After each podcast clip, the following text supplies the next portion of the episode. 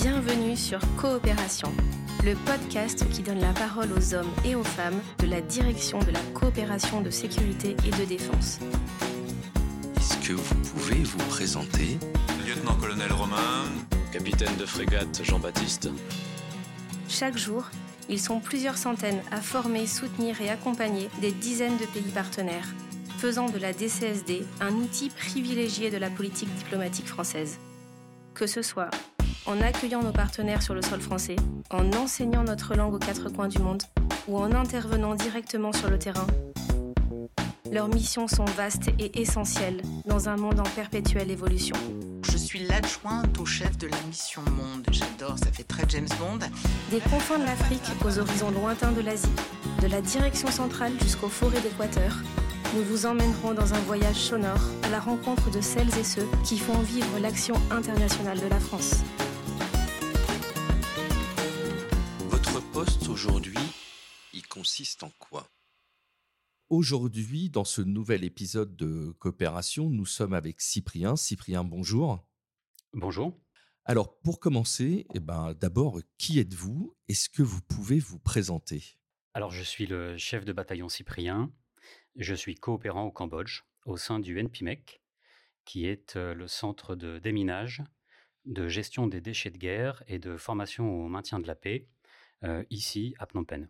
D'accord. Donc au, au Cambodge, coopérant la DCSD, c'est pas votre parcours euh, euh, initial en fait? Vous avez commencé comment? Alors j'ai un parcours entre guillemets classique d'officier euh, euh, semi-direct. J'ai commencé euh, en tant que euh, VDAT au- dans le train à La Rochelle avant d'intégrer Saint-Mexan. J'ai choisi l'arme de la logistique à Saint-Mexan et j'ai ensuite suivi un parcours au 121e régiment du train à Montlhéry.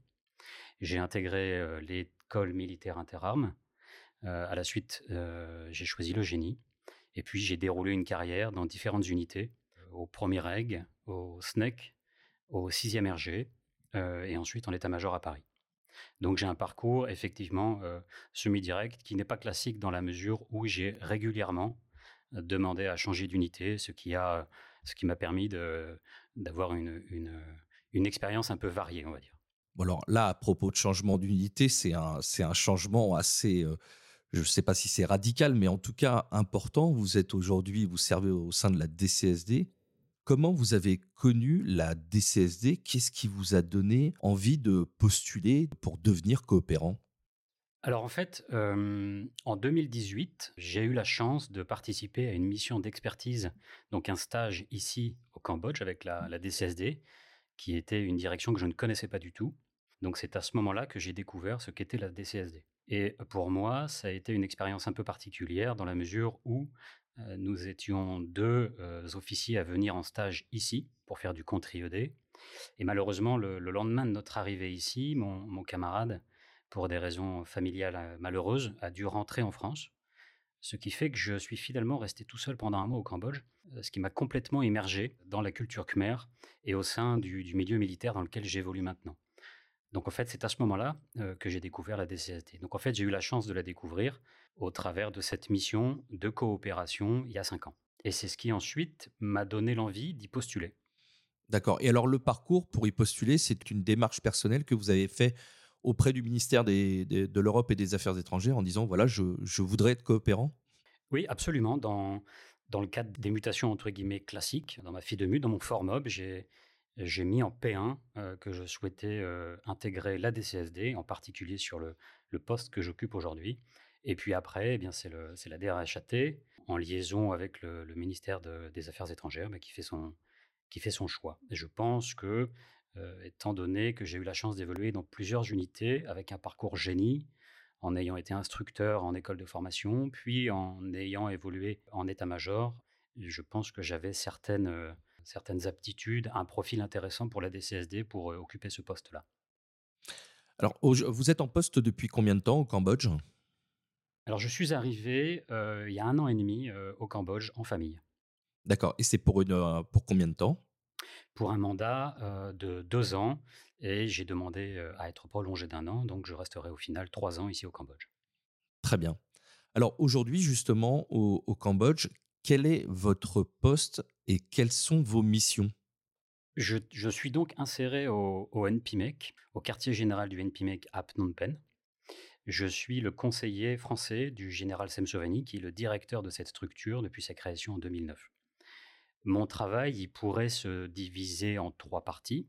La partie la plus importante, c'est ma participation à la formation, euh, à la préparation opérationnelle des casques bleus.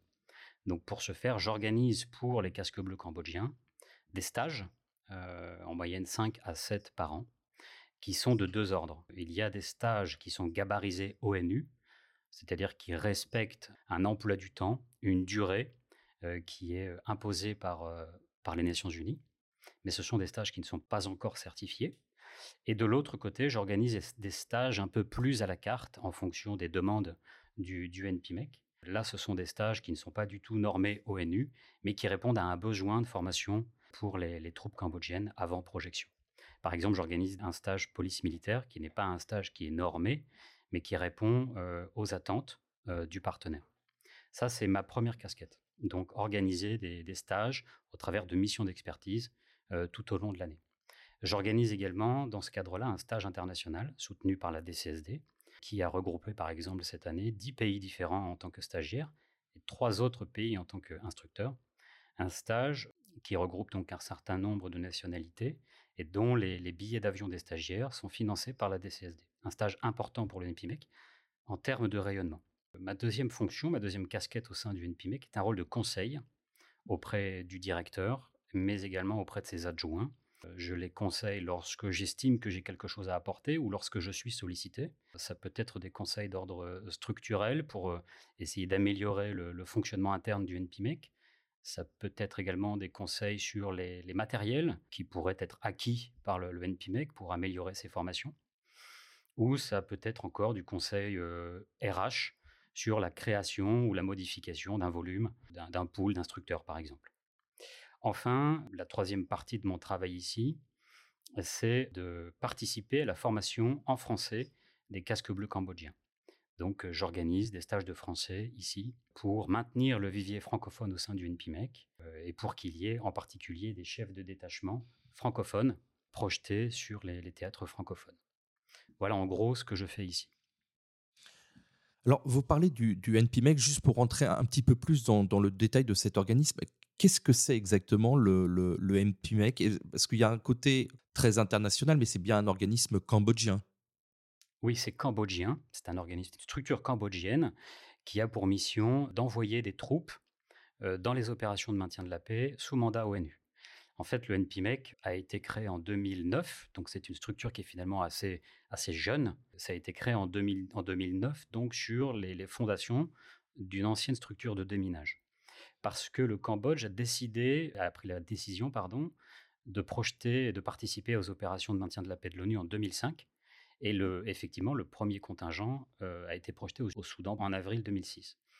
Donc en fait, le, le NPMEC, c'est effectivement une, structure cambodgienne euh, et qui a une double subordination ici, qui est à la fois subordonnée au ministère euh, des Affaires étrangères et de la coopération nationale et du ministère de la Défense. Le NPMEC est une structure qui est en fait basée pour son état-major à Phnom Penh, là où je suis donc inséré, que je travaille tous les jours, mais qui a également deux centres de formation en province, l'un à Udong, aux 40 km au nord de Phnom Penh, et l'autre à Kampong à 60 km à l'ouest. Et moi, je variante, je, suis basé à Phnom Penh à l'état-major, mais je vais régulièrement visiter ces écoles, puisque j'organise ces stages dans ces écoles de formation. Avec cet organisme, le, pays est donc très tourné vers les actions euh, internationales et notamment les actions des, Nations Unies. Est-ce que vous, euh, auparavant, vous aviez déjà eu des expériences avec euh, cet organisme Et, est-ce que quelle est la particularité de travailler dans un organisme cambodgien, mais certainement avec des normes ONU, notamment pour la formation? Alors effectivement, alors c'est un peu particulier puisque moi, je, avant d'arriver ici au Cambodge, hormis cette expérience il y a cinq ans en tant qu'instructeur ici, je n'ai jamais eu d'expérience où n'ai été projeté sous mandat ONU. Donc pour moi, l'univers de l'ONU était une découverte ici. Donc il m'a fallu effectivement appréhender ça, me familiariser avec ce mode de fonctionnement, avec l'organisation des stages. Ce sont des normes qui sont données. Est-ce que vous, vous, êtes, vous pouvez être force de proposition, en fait, euh, où il y a un catalogue de l'ONU qui est donné? Alors oui, oui, tout à fait. les stages de l'ONU sont décrits, donc ils sont normés, avec des durées particulières, avec des contenus qu'il faut respecter.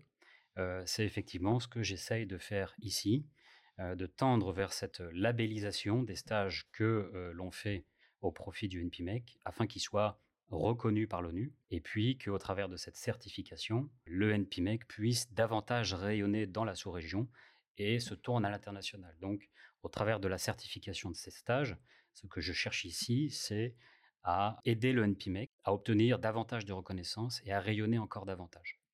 À propos de force de proposition, je sais que vous êtes sur de nombreux projets. À votre niveau, comment euh, vous définissez les projets? Est-ce que vous avez cette capacité d'être force de proposition en, entre guillemets en individuel? Comment vous identifiez les besoins? Et puis ensuite, quelle est la chaîne décisionnelle pour mener à bien tous ces projets? Alors, les projets que je porte sont d'abord ceux que je vous ai décrits précédemment. Donc, c'est surtout des missions d'expertise, des stages qualifiants au profit du NPMEC. Mais il y a également des projets un peu plus importants qui dépassent un peu le, mon simple projet, par exemple. Nous travaillons, je dis nous parce que c'est un projet qui, ne m'implique pas que moi, mais également le chef de la mission de coopération ici au Cambodge et l'attaché de défense au Vietnam. Nous travaillons sur un projet de création d'une FOB d'entraînement euh, ici au Cambodge, qui est un projet un peu particulier, puisqu'il a été initié en 2016, euh, et puis pour diverses raisons, euh, notamment financières, il n'a pas il n'a pas pu être réalisé, donc on a repris ça en main. Et aujourd'hui, c'est un projet qui est ouvert, qui est difficile parce qu'en fait, on parle de gros sous. Donc nous cherchons actuellement des partenaires, au travers de, pays partenaires de la sous-région, qui pourraient nous aider à mettre en place et à construire cette FOB. Voilà. Comment j'identifie ces projets? Soit bah, je suis héritier de ce qui a été décidé par mes prédécesseurs, soit au travers de discussions, je, peux identifier éventuellement une aide que la DCSD, la France, pourrait apporter au, NPMEC. À propos du NPMEC, vous y êtes comme instructeur, conseiller euh, du général. C'est une place particulière. Est-ce que la France a une place particulière dans cet organisme? Oui, alors je suis inséré au sein du NPMEC en tant que conseiller du directeur euh, de cette structure pour information, il y a un autre coopérant qui est japonais, qui est un ancien général à la retraite, mais qui finalement est assez peu présent dans l'état-major. Euh, moi, je suis là tous les jours et c'est une place un peu particulière. Euh, d'abord parce qu'il y a un lien spécial qui s'explique par l'histoire entre le Cambodge et la France. Donc, je suis quand même relativement très bien considéré, très bien inséré, parce qu'il y a ce lien affectif entre le Cambodge et la France. Ensuite, étant donné que j'y suis tous les jours, que j'ai régulièrement des, entrevues avec le directeur, ça me permet de assez précisément identifier les besoins du NPMEC et de pouvoir donc apporter euh, des solutions, des conseils au NPMEC. Donc je suis quand même euh, assez partie prenante dans les évolutions du NPMEC. On, va maintenant partir sur, sur un domaine un petit peu plus général avec vous, Cyprien, et, et sur votre, votre mission et sur votre vie de, de coopérant quel était, alors vous y êtes venu pendant un mois, vous nous l'avez dit un petit peu plus tôt, quel était votre rapport avec l'Asie avant d'être en poste? Quelle est votre opinion aujourd'hui? Parce qu'en fait, ce sont des, des cultures qui sont très différentes, donc je pense à la vie de tous les jours ou dans votre travail au quotidien. Comment on s'adapte quand on vient coopérant dans, dans un pays qui, qui est à, à des milliers de kilomètres d'une autre? Alors en fait, je, à titre personnel, je suis déjà venu deux fois en Asie du Sud-Est, au Vietnam, pour euh, des, vacances. Euh, c'est une culture que j'apprécie. Ensuite, pour euh, répondre précisément à votre question, la culture cambodgienne est une culture qui est très éloignée de la culture française. Donc, l'adaptation n'est pas simple. Professionnellement, les codes sont différents, les rythmes sont différents. donc, il y a des choses qu'il faut intégrer lorsqu'on commence à travailler avec des Cambodgiens.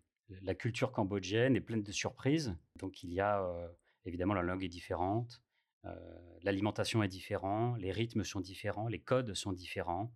Donc il y a quand même un certain nombre de choses auxquelles il faut s'adapter. L'adaptation n'est pas forcément très simple au début, mais c'est justement en partie ce qui fait le charme de cette affectation. À propos de code, comment, en tant que coopérant, à une place euh, qui est quand même assez euh, importante, justement, que vous occupez aujourd'hui, comment faire sa place? Comment on gagne la confiance de ses interlocuteurs? Les Cambodgiens sont des gens accueillants, souriants, pragmatiques. Ils vous mettent à l'aise. Très rapidement, j'ai été euh, mis très à l'aise dans mon poste. Euh, mais ensuite, il faut faire ses preuves. Donc pour obtenir la confiance des Cambodgiens, bah, ça passe un peu par le travail, c'est-à-dire, j'ai envie de dire, au résultat. Au début, la confiance, elle est donnée, et puis après, il faut la garder.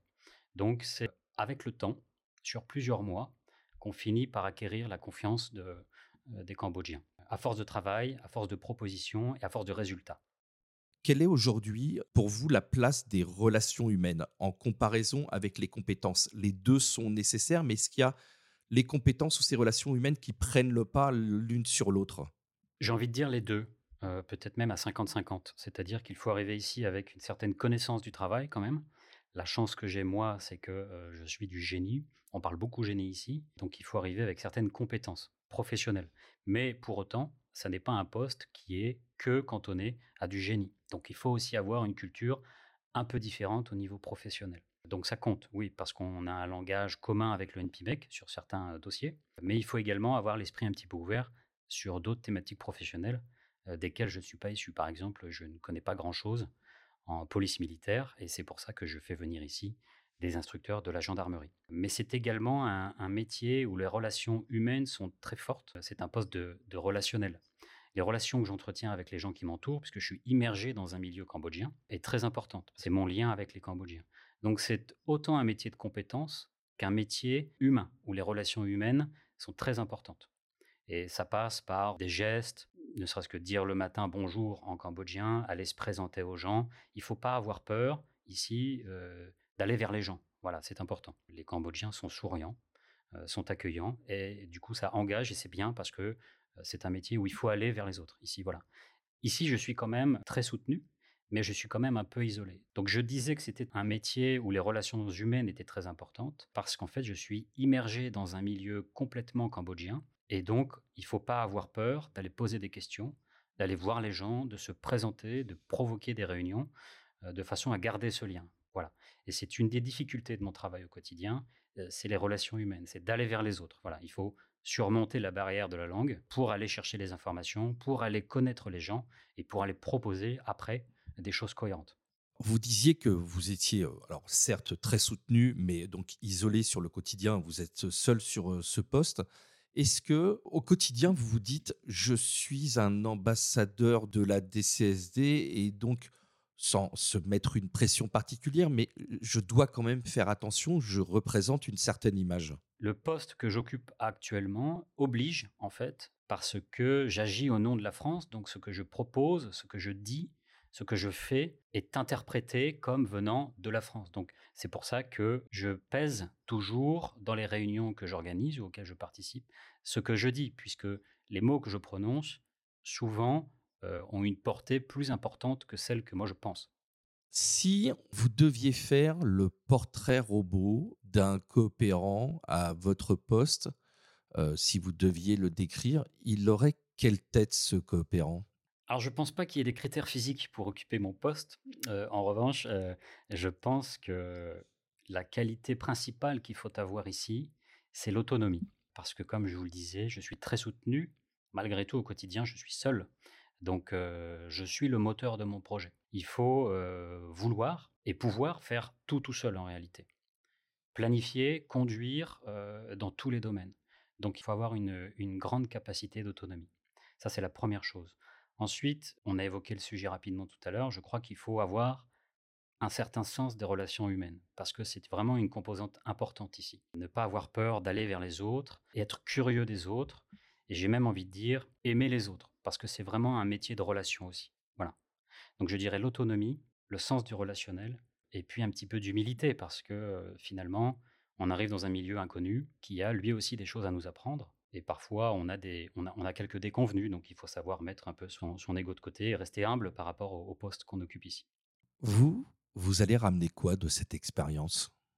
Je vais rapporter euh, beaucoup de choses. Mais pour résumer, parce que une expérience comme ça marque énormément, que ce soit professionnellement, personnellement ou familialement, je dirais que je vais rapporter une humilité par rapport à, ce que j'ai vécu ici, où on comprend qu'on a quand même en France, et notamment dans, notre armée, énormément de moyens, un savoir-faire et beaucoup de choses à notre disposition. Voilà.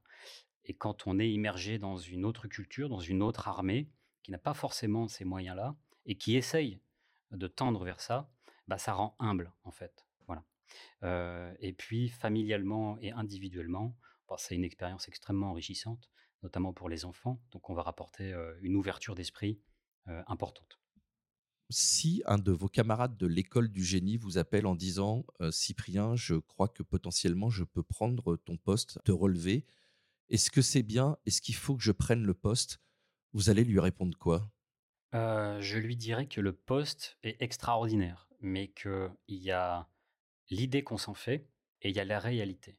Je vous prends un exemple. La plupart des experts qui viennent ici idéalisent un peu le Cambodge parce qu'on en a une vision un petit peu romantique, mais la réalité ici, elle est assez différente. Donc je lui dirais, vérifie que tu as bien d'abord professionnellement les compétences qui sont attendues sur place et sois sûr que tu as la capacité euh, d'évoluer seul, soutenu, mais seul, toi personnellement, mais également pour le côté familial. Parce que le côté familial, quand on vient en famille ici, pèse dans la balance. C'est pas forcément simple. Venir ici en vacances et voir que les bons côtés, c'est une chose. Y vivre à l'année avec sa famille, c'en est une autre. Donc je lui répondrai ça. Je lui dirais vérifie d'abord que tu as bien les capacités, les compétences qui sont attendues sur place, et sois également sûr de toi sur un certain isolement que tu vas vivre sur place.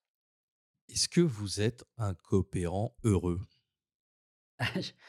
Je suis très heureux. C'était le poste que je voulais avoir. Je sais que la concurrence, en tout cas j'imagine que la concurrence est rude.